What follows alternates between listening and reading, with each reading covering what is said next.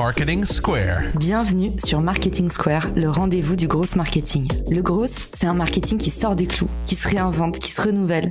C'est aussi un mindset qui repose sur l'envie de se dépasser, de se détacher de ses opinions une bonne fois pour toutes et d'apprendre en continu. Si tu te reconnais dans cette description, que tu sois débutant ou expert, abonne-toi. Ce podcast va devenir ton meilleur allié. Pourquoi passer des heures à essayer de percer sur les réseaux sociaux quand l'agence personnelle peut le faire pour toi Des vidéos verticales prêtes à poster, créées spécialement pour te faire décoller sur LinkedIn, Instagram, TikTok, YouTube et consorts. Génère des leads en continu et deviens incontournable dans ton secteur. En un mois et demi, l'agence personnelle m'a fait gagner 50 000 followers sur mes réseaux sociaux. Alors viens t'asseoir et laisse les meilleurs s'occuper du reste. Rendez-vous dans la description pour postuler, mais ne tarde pas trop, chaque promo a des places limitées. Bonjour à tous et bienvenue dans Marketing Square. Aujourd'hui, je suis avec Antoine BM et on va parler de l'économie des créateurs. Je vais le cuisiner pour savoir quel est le pouls sur le marché des créateurs, pour casser avec nous les mythes et pour nous donner tous ses avis sur les nouvelles tendances. Antoine, bienvenue pour ton premier épisode de Marketing Square. Merci Caroline, merci pour ton invitation. Tu crées du contenu sur beaucoup de plateformes. Est-ce que tu peux nous les énumérer? Parce que tu as même essayé le podcast, je crois. J'ai tout fait j'ai commencé par un blog, puis je suis allé sur YouTube, puis j'ai fait un podcast audio, puis j'ai fait euh, des shorts euh, sur Instagram, euh, sur TikTok. J'ai même essayé LinkedIn. Donc j'ai vraiment tout fait et aujourd'hui je suis principalement sur YouTube et j'ai newsletter. Voilà. On a déjà un bon aperçu et c'est ce que je te disais un petit peu en off avant de commencer l'émission. Toi, pour moi, tu es un peu le patient zéro de l'infoprenariat. J'ai l'impression que tu es le premier en France à avoir commencé à développer ce modèle de je gagne de l'argent avec ma création de contenu. Est-ce que tu peux nous raconter comment ça a commencé pour toi et quel était le paysage alors? Je me suis lancé autour des années 2010-2012. À l'époque, euh, les gens qui faisaient ça, c'était vraiment la première génération à faire ça. C'était plutôt des gens qui avaient autour de 40 ans, beaucoup d'Américains et il commençait à avoir des Français. Moi, j'avais 17 ans à l'époque, j'étais encore au lycée et je découvrais qu'on pouvait gagner sa vie avec un blog. Pour moi, c'était une révolution. J'ai commencé à les imiter, à faire un petit peu comme eux, à voir ce que je pouvais faire. J'ai lancé ma première formation à 18 ans, en 2012, et euh, j'ai fait 800 euros. Et là, je me suis dit, OK, il y a un espoir pour moi de pas rentrer dans le monde du salariat. J'avais même pas envie d'y rentrer. J'avais envie d'être à mon compte. Si j'ai fait 800 euros, bah, peut-être qu'un jour je pourrais gagner ma vie avec. Et donc j'ai travaillé et trois ans plus tard, je commençais à gagner ma vie avec. Et alors du coup, comment ça s'est passé quand tu dis j'ai commencé à gagner ma vie avec? Parce qu'il y a beaucoup de légendes sur le sujet. Beaucoup de gens se lancent à leur compte après avoir lancé par exemple deux épisodes de podcast ou euh, après avoir ouvert une page WordPress. Est-ce que c'est si facile que ça? Comment est-ce que euh, ça se déroule un business dans la création de contenu? Est-ce que ça explose tout d'un coup? Que c'est un travail laborieux. En tout cas, toi, c'est quoi ton expérience? Ça prend euh, parfois plus ou moins de temps, ça dépend des gens. Moi, il m'a quand même fallu trois ans avant de commencer à réellement gagner ma vie avec, mais je pense que ça aurait pu être plus rapide. C'est juste qu'il m'a fallu trois ans pour me dire, allez, je m'y mets à fond, à partir de maintenant, c'est ma priorité numéro un. Et quand on en fait sa priorité numéro un, ça va beaucoup plus vite. Il faut développer une audience, il n'y a pas de secret, il faut que cette audience-là soit une audience qu'on appelle une audience qualifiée, c'est-à-dire des gens euh, qui ont un problème à résoudre, qui ont envie de le résoudre avec nous. Et nous, il faut partager son expertise, il faut trouver un moyen de répondre à cette demande-là. Et moi, j'ai commencé un peu bêtement, hein, c'est que euh, j'étais passionné par le blogging, je pensais que je pouvais gagner ma vie avec. Du coup, je consommais beaucoup de contenu autour de ça et j'ai commencé avec un blog sur le blogging pour enseigner en fait aux gens au fur et à mesure ce que j'apprenais. J'avais pas encore d'expertise à l'époque et je me prenais pas pour un expert. J'essayais de garder cette place de euh, je découvre et je vous enseigne. Et en fait, il y a des gens que ça a séduit. Il y a des gens qui ont commencé à me suivre, qui ont bien aimé mon approche, mes idées. Et ces gens-là, bah, ça a été mes premiers clients. Ils m'ont encouragé et ensuite j'ai continué, j'ai continué.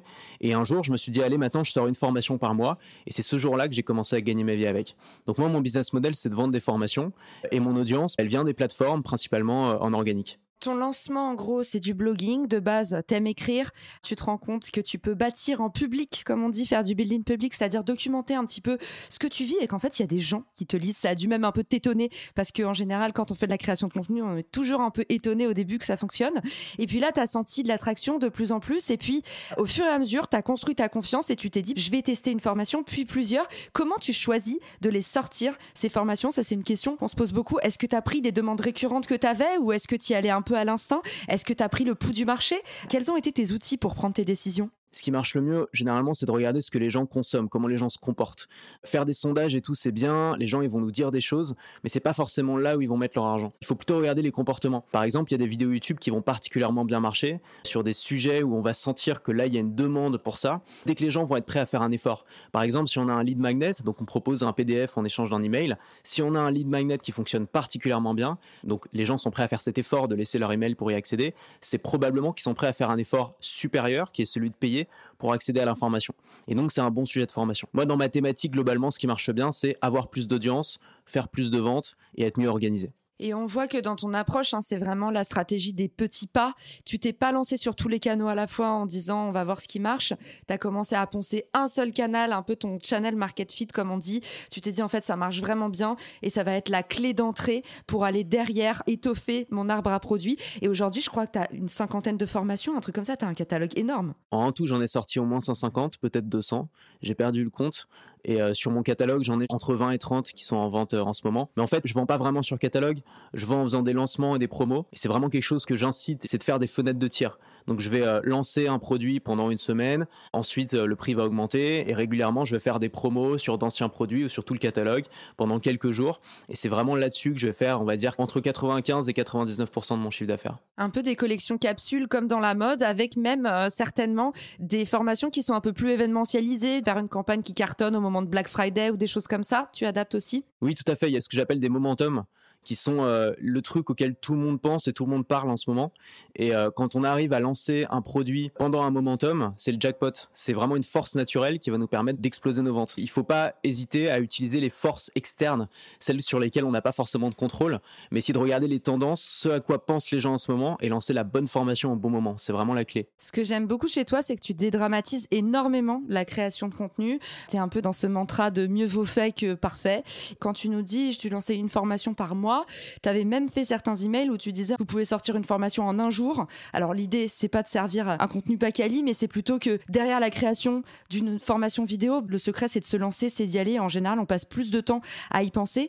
Pour ceux qui voudraient faire une formation demain, c'est quoi un peu les grandes étapes? Comment ça se passe de construire son plan de formation? Et à combien de temps on peut compresser ça? Les débutants ont, très peur de lancer leur première formation parce qu'ils ont l'impression de ne pas avoir assez de choses à dire et donc ils ont l'impression que pour créer la formation, il va falloir apprendre tout un tas de choses. En fait, très souvent, les informations, on les a déjà parce qu'on est en avance sur nos élèves. On a découvert des choses qu'ils n'ont pas encore découvert, des choses qui nous nous paraissent simples, parfois évidentes, mais pour eux, elles ne le sont pas. Il n'y a pas besoin de passer trois mois sur une formation. On peut créer une formation en une petite semaine simplement avec ce qu'on a déjà dans la tête. Moi, ce que je fais généralement, c'est que je trouve un sujet, je commence à concevoir l'offre avant de créer la formation, c'est-à-dire que je réfléchis à comment je vais la vendre, quels sont les arguments que je vais mettre en avant, quels sont euh, les problèmes que je vais essayer de résoudre avec ce produit. Et une fois que j'ai ficelé mon offre, que j'ai le nom, que j'ai vraiment le concept dans la tête, là je crée la formation. Et souvent c'est assez simple, je fais euh, une mind map, un arbre des idées, et donc je note en fait toutes les idées un peu qui me viennent en tête là-dessus. Donc je pars vraiment de mon expérience généralement, de ce que j'ai découvert, et au fur et à mesure j'étoffe un peu euh, cet arbre. Et puis si vraiment je manque de contenu, mais c'est rare, je vais faire quelques recherches, je vais parfois interviewer un expert pour avoir des infos en plus la plupart du temps, en fait, les infos, on les a déjà. Et nos meilleures formations, c'est souvent des formations qui sont basées sur notre propre expérience et sur ce qu'on connaît le mieux. Donc, faut pas avoir peur faut se lancer, faut se mettre une deadline. On se dit par exemple, je me laisse une semaine pour créer la formation, comme ça je peux la lancer pour le mardi de la semaine suivante. Et en une semaine, on y va, on pose tout sur le papier. On peut faire ça sous forme de mind map, sur du papier, en faisant un plan, n'importe quoi. Mais on donne tout ce qu'on a. Et en fait, très souvent, la première formation, elle est beaucoup trop longue parce qu'on pense qu'on va pas avoir assez de choses à dire. Et c'est exactement l'inverse qui se produit, c'est qu'on a beaucoup trop de choses à dire. Donc faites-vous confiance et également pour le mind mapping, on vous conseille un outil qui s'appelle Miro, M-I-R-O. Comme ça, vous verrez de quoi on parle. Et en plus, c'est un outil gratuit, honnêtement euh, hyper facile pour justement faire euh, tout ce qui est cartographie. Une autre question que je me posais, c'est une fois que la formation, du coup, elle est faite, alors on peut conseiller des outils comme euh, Podia. Est-ce que tu en as d'autres, Antoine, que tu privilégies particulièrement, Teachable, ce genre de choses? Ouais, moi j'utilise Podia, je suis un grand fan, je suis un des premiers utilisateurs. L'interface pour le créateur n'est pas traduite en français, donc je sais que ça va rebuter certaines personnes, mais si c'est pas un problème pour vous et que vous voulez un outil simple qui fonctionne bien, Podia c'est parfait. Comment t'organises ton funnel de vente une fois que la formation elle est prête, elle est toute craftée sur Podia? Comment est-ce que tu gères un peu ton plan de commercialisation? C'est des systèmes assez simples. Moi, ce que j'essaie de faire parfois, c'est de participer au momentum. Donc, si je sens qu'il y a une tendance ou quelque chose, je vais en parler déjà les semaines euh, qui précèdent. Comme ça, ça va faire germer la graine dans la tête euh, de mon audience. Et ensuite, quand je vais lancer la formation, je vais pas faire un funnel très complexe. Hein. Je vais faire une page de vente sur Podia et je vais envoyer les gens dessus par mail, sur Telegram. Parfois, je vais faire un petit post sur Insta aussi. Et ce que je vais faire surtout, et c'est là-dessus que ça va vraiment euh, maximiser les ventes, c'est que je vais faire une offre sur une durée limitée avec une grosse promo. Donc, par exemple, je lance une formation qui coûte en temps normal 400 euros. Je vais la vendre à 200 et euh, pendant une semaine et c'est là que je vais canaliser euh, le plus de ventes. Est-ce que tu as essayé d'autres euh, procédés d'upsell comme le bundle, ce genre de choses? Ouais, on peut jouer un peu avec ces offres. On peut rassembler toutes ces formations, en effet, faire un bundle, faire des bundles thématiques, faire des promos sur tout le catalogue. Il faut pas hésiter à jouer un peu avec, à tester des trucs. Pour le Black Friday aussi, je me suis amusé. J'ai fait un peu comme des ventes privées, c'est-à-dire que chaque jour, j'avais quatre formations avec des promos plus ou moins grosses pendant quatre jours. Ça a généré beaucoup de ventes parce qu'il y a ce côté un peu excitant de on va pas savoir ce qui va sortir. Il y a des promos qui sont assez extrêmes. Il faut vraiment s'amuser un petit peu avec les offres, avec son catalogue. Et c'est ça l'intérêt aussi de sortir beaucoup de produits. C'est qu'au bout d'un moment, on peut vraiment jouer avec son catalogue. Et donc, même si sur un produit à 200 euros, on va pas faire des milliers et des cents, quand on en a euh, une centaine, on peut commencer à faire beaucoup en les rassemblant justement. Effectivement, la stratégie des promos, ça fait baisser drastiquement le coût d'acquisition. Mais il y a un petit piège avec les promos, c'est est-ce que tu arrives encore après à vendre des formations à prix fort? Non, mais je m'en fiche. parce que je vends pas de formation à prix fort et c'est pas le but. En fait, c'est le système vente privée. Un des premiers sites de e-commerce en France aujourd'hui s'appelle VP, il me semble. Ils fonctionnent que comme ça. Ils ont jamais un produit au prix fort. Ils fonctionnent que avec des promos et en fait, ça cartonne. Et on peut accepter l'idée que non, je vais pas vendre hors promo ou très peu. S'il y en a qui veulent vraiment acheter hors promo, ils peuvent le faire, mais c'est pas intéressant pour eux. Et au contraire, je vais ouvrir des fenêtres de tir en disant aux gens si vous vouliez acheter, c'est maintenant. Ce qui se passe, c'est que j'ai beaucoup de clients qui attendent les promos et quand il y a des promos, il y a beaucoup de ventes. Et ces promos, on peut les répéter. Moi, j'en ai au moins euh, deux ou trois euh, par mois. Et donc, ça permet en fait d'avoir un chiffre d'affaires qui se maintient tous les mois et qui augmente. Tu vois, les marques de mode se sont souvent cramées les ailes avec ce genre de modèle. Je pense aux États-Unis à The Couples, qui en fait était tout le temps en promo, tant et si bien que plus personne n'achetait en dehors des promos. En fait, ils ont vraiment tué leur marque et tué la valeur de leur marque comme ça. C'est aussi un risque, il faut le dire, Antoine. Toi, peut-être que tu as, je pense, un public qui est quand même fidèle parce que justement, tes offres de formation, elles sont très diverses elles sont très variées, la promesse est tenue, mais c'est un jeu dangereux d'être tout le temps en promo. Je connais pas le cas euh, précisément de The Couples. Moi, ça fait 10 ans que je fonctionne comme ça et ça fait 10 ans que ça marche. Donc, je vois que pour moi, c'est quelque chose qui fonctionne sur le long terme. Et ensuite, si on regarde bien, la plupart des marques font déjà ça. On a plein de promos dans l'année. On a le Black Friday, on a euh, trois ou quatre euh, moments de solde. En dehors de ça, on a des promos qui sont en plus rajoutés par les marques. Il y a toujours, en fait, il y a toujours des offres.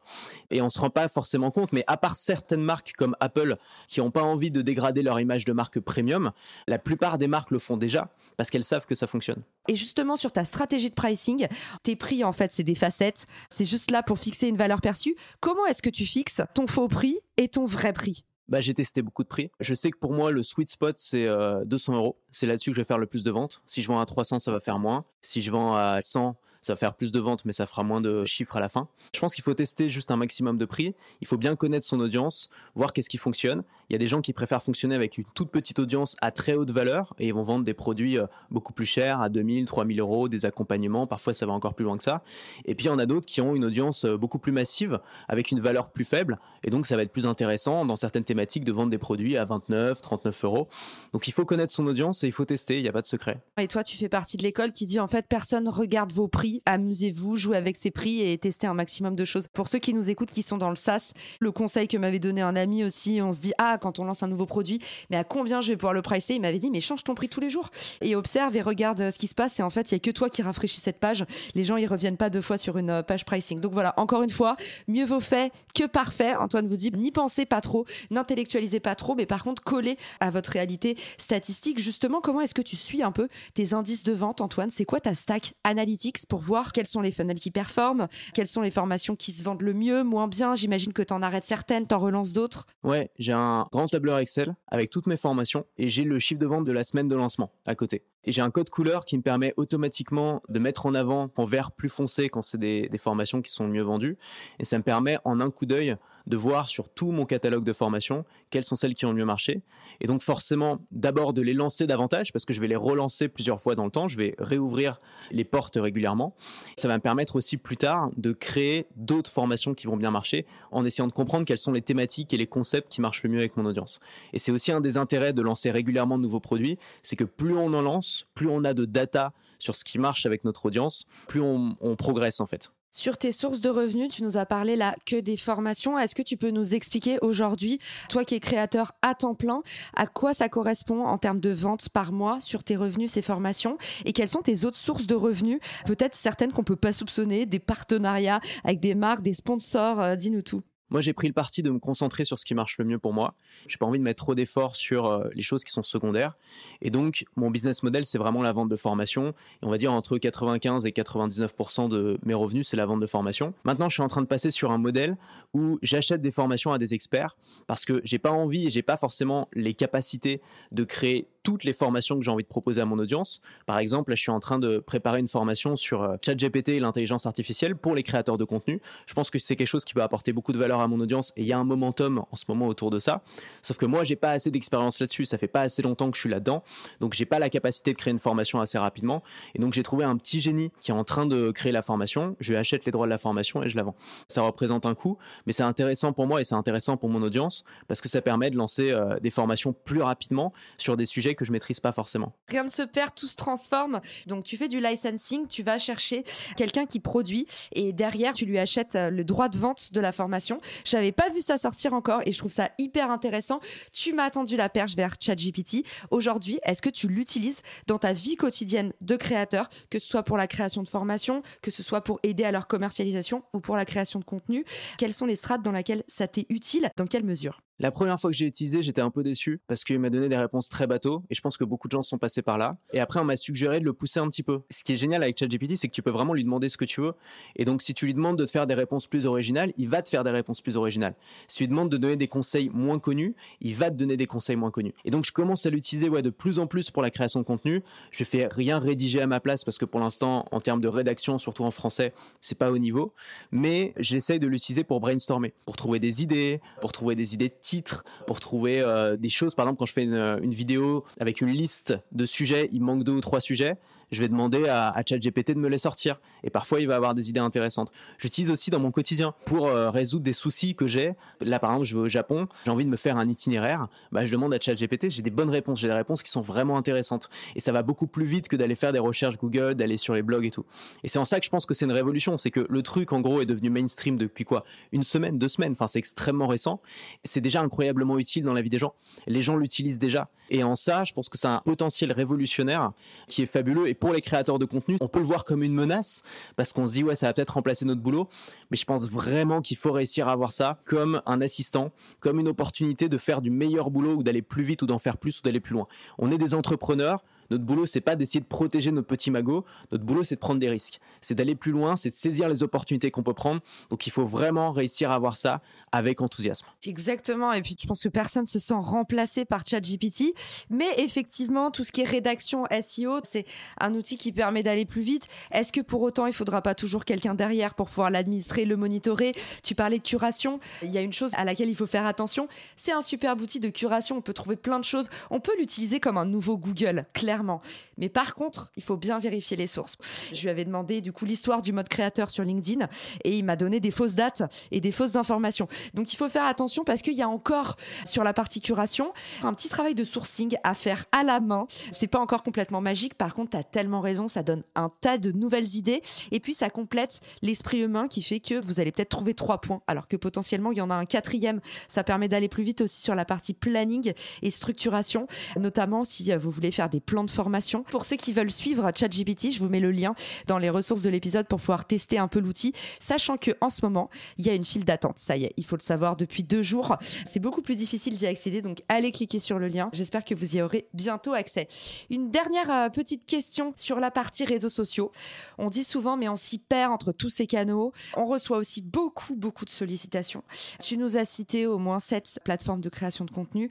Comment est-ce que tu t'organises pour pouvoir produire sans perdre perdre pied pour pouvoir répondre aux gens sans te laisser euh, happer ou faire un burn-out Déjà, je crée pas du contenu partout en même temps. Je crée du contenu là où ça m'intéresse, au moment où ça m'intéresse. Je suis un peu euh, ma passion pour ce qui est de la création de contenu.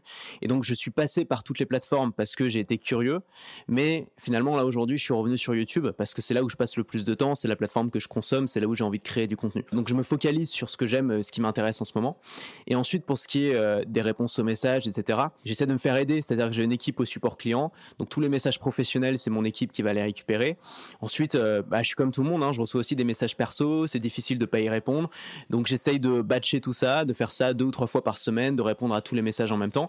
Ça m'arrive de rater des opportunités et c'est pas grave quelque part parce que moi j'essaie de me souvenir que mon métier, la principale valeur que je peux apporter dans mon métier, c'est créer du contenu et faire des formations. Et c'est deux choses que je peux faire tout seul. C'est deux choses pour lesquelles j'ai pas besoin de partenariat, d'opportunités. Le reste c'est du bonus. Le reste ça peut être intéressant, j'adore rencontrer des gens dans mon milieu, c'est super cool, mais le plus important, ça reste la création de contenu et la création de formation. Et donc, j'essaye d'en faire une priorité dans mes journées. Je commence jamais mes journées par aller sur ma boîte mail. Je commence toujours mes journées par la création de contenu. Non, mais j'allais te poser la question, justement, ça ressemble à quoi Une semaine chez toi, comment est-ce que tu places la frontière entre euh, production, euh, création et monitoring, entre guillemets? Je fonctionne assez simplement. J'ai un carnet de notes sur mon bureau et tous les soirs, je note les tâches que j'ai envie de faire le lendemain. Donc j'essaie de m'organiser. J'ai quelques trucs que je fais chaque semaine. Par exemple, j'ai une newsletter tous les jeudis. Sinon, c'est vraiment au feeling. C'est OK cette semaine, j'aurais bien posté deux ou trois vidéos. Donc je vais noter euh, pour le lendemain, trouver l'idée de la vidéo, faire le plan, etc. Pour ma, méthodologie de travail, bah, je travaille le matin. Je me lève euh, à 8-9 heures. Je travaille jusqu'à midi, 13 heures. Je travaille jamais l'après-midi. C'est une règle que je me suis fixée le jour où je me suis rendu compte que euh, j'étais absolument improductif l'après-midi. Donc l'après-midi, je vais, je sais pas, je vais faire du sport, je vais me balader, je vois des amis, bref, je travaille pas. Parfois, je m'y remets un peu le soir quand je suis motivé. J'essaye vraiment de concentrer mon travail sur 3 ou 4 heures par jour, rarement plus, mais j'essaie de faire en sorte que ces 3 ou 4 heures soient les plus productifs possibles et surtout soient consacrés à ce qui est plus important pour moi. Et ce qui est important pour moi, c'est la création de contenu. Et pour le reste, tout ce qui est administratif, tout ça, j'ai une équipe, j'ai délégué quand même une partie pour pouvoir vraiment me focaliser sur ce qui compte. C'est quoi les parties les plus intéressantes que tu as déléguées? On dit toujours euh, ne déléguer que ce que vous maîtrisez vraiment. Est-ce que tu as appliqué cette règle ou pas? Non, j'ai fait exactement l'inverse. J'ai trouvé un petit génie euh, qui est euh, passionné par la TVA, l'administratif et tout, miracle. Donc il s'occupe de tout ce qui est administratif, fiscal, il s'occupe de mon support client aussi. C'est un freelance, donc il a sa propre équipe, il bosse aussi avec d'autres entrepreneurs et il mutualise en fait son équipe. Donc là, cette année, on va essayer de s'agrandir. On va essayer de faire rentrer pour la première fois des gens pour m'aider à la création de contenu. J'aimerais avoir un monteur vidéo, j'aimerais avoir un copywriter. On va essayer de, grossir là-dessus. C'est très difficile pour moi parce que c'est mon artisanat, c'est ce que j'aime faire, c'est ce sur quoi j'ai toujours eu le contrôle et donc ça va être difficile pour moi de déléguer cette partie. Mais non, moi j'ai pris le parti exactement inverse de tous ces trucs-là, ça m'intéresse pas. Il faut que je trouve quelqu'un qui est plus compétent que moi pour s'en occuper. Ça fait deux fois que tu nous mentionnes des petits génies autour de toi. Comment est-ce que tu fais pour trouver ces contacts? Est-ce que c'est du networking? Est-ce que c'est via ta communauté? Ou surtout pas Comment est-ce que tu trouves euh, les talents pour t'entourer? C'est via ma communauté. Un des gros avantages d'avoir une audience, et notamment d'avoir une audience qualifiée, c'est un nid à personnes intéressantes. Et quand je voyage, par exemple, et que je me sens un peu seul et que j'ai envie de rencontrer des gens, bam, je balance un truc sur Insta, je rencontre des gens intéressants. Là, j'ai besoin d'un monteur vidéo, hop, je fais un post, il y a 50 personnes qui vont postuler et on va forcément trouver quelqu'un d'intéressant dedans. C'est un des vrais bénéfices à avoir une audience. Beaucoup de gens voient pas forcément l'intérêt d'avoir une audience. Un des intérêts, c'est ça. On a accès à un pool de gens intéressants. C'est vrai et en même temps à double tranchant aussi, il y a certains créateurs qui se sont euh, brûlés aussi les ailes avec ça parce que tu vexes des gens qui rêvent de bosser pour toi, tu fais des déçus et ça c'est pas évident. Est-ce que tu as eu des haters Antoine ou est-ce qu'il y a des gens en fait euh, qui euh, se sont retournés contre toi? Ça c'est un peu le commun des créateurs de contenu surtout quand on monte. Est-ce que tu as eu des déconvenus de la part de soit ta communauté, soit tes pairs? Bien sûr, je pense que tous les créateurs de contenu ont des haters.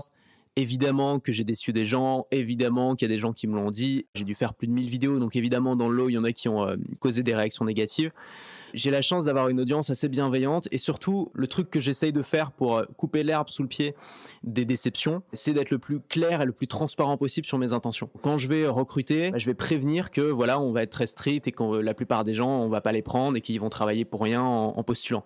Quand je vais euh, vendre des produits, bah, je vais être très clair avant en disant que bah, moi je suis là pour faire des ventes, je suis là pour faire de l'argent sur internet. Je suis très transparent là-dessus. J'essaye aussi de montrer aux gens ce que je fais pour qu'ils puissent s'en inspirer eux-mêmes dans leur activité. Et je pense que c'est une force parce que c'est difficile de m'attaquer étant donné que euh, sur quoi tu veux m'attaquer? Je fais de l'argent sur Internet, je sais, j'assume. Je suis un marketeur, je sais, j'assume et je l'enseigne. Donc c'est un peu difficile. Maintenant, évidemment, ça m'arrive, évidemment, ça m'affecte, je suis comme tout le monde. Au bout de quelques années, euh, je pense que toi, c'est pareil, tu apprends à le gérer et tu apprends à l'accepter et surtout, tu te concentres sur les bons élèves, sur l'audience que tu aimes, sur les gens qui euh, comptent pour toi, les gens qui te font vivre et c'est ça qui compte, quoi. C'est clair. Alors pour tous ceux qui justement ont envie de se lancer, ils ont bien compris au terme de cet épisode quelles étaient un peu les opportunités, à quel point c'était facile finalement de produire, de commercialiser. Par contre, c'est un travail de longue haleine, il faut rien lâcher, il faut savoir se concentrer, focus, prioriser, ça t'en a beaucoup parlé. On sent que euh, c'est vraiment un de tes points forts et puis bah, s'entourer. Enfin, quels sont les conseils qu'on peut donner? Est-ce que tu as repéré des tendances, des choses qui vont bien marcher cette année? On parlait du podcast vidéo. Moi, je pense que ça va exploser. Pour ceux qui sont euh, des créateurs et qui nous écoutent aujourd'hui, quels sont les petits tips que tu peux leur donner, Antoine, pour placer leurs efforts au bon endroit cette année? En 2022, la grosse tendance, ça a été euh, l'explosion du format court, notamment avec TikTok, avec les shorts, avec les reels. Et c'est génial parce que ça a amené toute une nouvelle génération de créateurs qui se sentaient pas de se lancer sur YouTube parce que la barrière à l'entrée était très haute et ça leur a permis de se lancer et de se faire connaître. Le problème, c'est aussi que ça a généré tout un ensemble de créateurs précaires, c'est-à-dire de gens qui sont célèbres dans leur domaine mais qui gagnent pas d'argent et qui ont galère à payer le loyer. Je pense que c'est pas soutenable sur le long terme. On peut pas fournir ce niveau de travail et d'exigence pendant des années si derrière on peut pas en tirer de quoi vivre. Cette année en 2023, les gens vont davantage se tourner vers les formats qui sont peut-être moins explosifs, qui vont pas forcément faire des millions de vues, mais qui vont permettre d'attirer une audience qualifiée vers les formats euh, de valeur. Et je pense que le format long va revenir. Tu parlais du podcast. Je vois beaucoup de TikTokers, par exemple, qui lancent leur podcast audio. J'ai l'impression aussi qu'il y a un retour peut-être sur YouTube. Les gens ont besoin de ça. C'est trop fatigant, c'est trop euh, précarisant, c'est trop extrême. Et je pense que les gens ont besoin de revenir à quelque chose de plus posé et trouver une vraie valeur. La question qu'il faut se poser, c'est ce que tu fais aujourd'hui, est-ce que tu te vois le faire à 40 ans? Et je pense que pour beaucoup de créateurs TikTok aujourd'hui, la réponse c'est non. Parce que ça a marché un moment, parce qu'ils sont mis dans une tendance à exploser, mais il n'y a pas de vraie valeur derrière. Et donc je pense que beaucoup d'entre eux vont se positionner dans un métier, un métier du web. Ils vont peut-être vendre leur expertise, ils vont peut-être devenir freelance, ils vont peut-être faire du coaching, de la formation, de la production, des événements. Peu importe, mais ils vont se professionnaliser et ça va se passer probablement sur du format plus long en termes de création de contenu. Voilà, c'est ma prédiction. Donc oui, il va falloir se diversifier, oui, il va falloir se professionnaliser. Tu nous as montré que c'est ce que tu avais fait, toi, en ayant euh, une équipe derrière toi. Et là, cette année, là, tu es prêt à te faire euh, accompagner sur la partie création de contenu. On te souhaite tout le meilleur, Antoine, pour cette année. Du coup, j'invite tous les gens qui nous écoutent à te rejoindre sur ta chaîne YouTube. Je fais un live par semaine en ce moment et deux, trois euh, vidéos didactiques. Génial. Et les lives, c'est à propos de quoi, Antoine? C'est des FAQ, donc les gens me posent des questions, j'y réponds. On est typiquement sur du contenu qu'avant je faisais pas parce que je me disais ça sert à rien, ça fait pas beaucoup de vues. Et en fait, je vois un intérêt énorme autour de ça. C'est des contenus qui marchent très bien sur le long terme parce que derrière ils se référencent et il y a une demande tout simplement. C'est pas des contenus viraux, mais il y a une demande pour ça. Génial. Eh ben rendez-vous sur la chaîne YouTube de Antoine. Merci à tous pour votre écoute. Et puis si vous avez aimé l'épisode, n'hésitez pas à nous envoyer un petit message. Ciao. Si cet épisode te plaît, tu peux le partager en me taguant ou lui laisser 5 étoiles sur Apple Podcast. Marketing Square.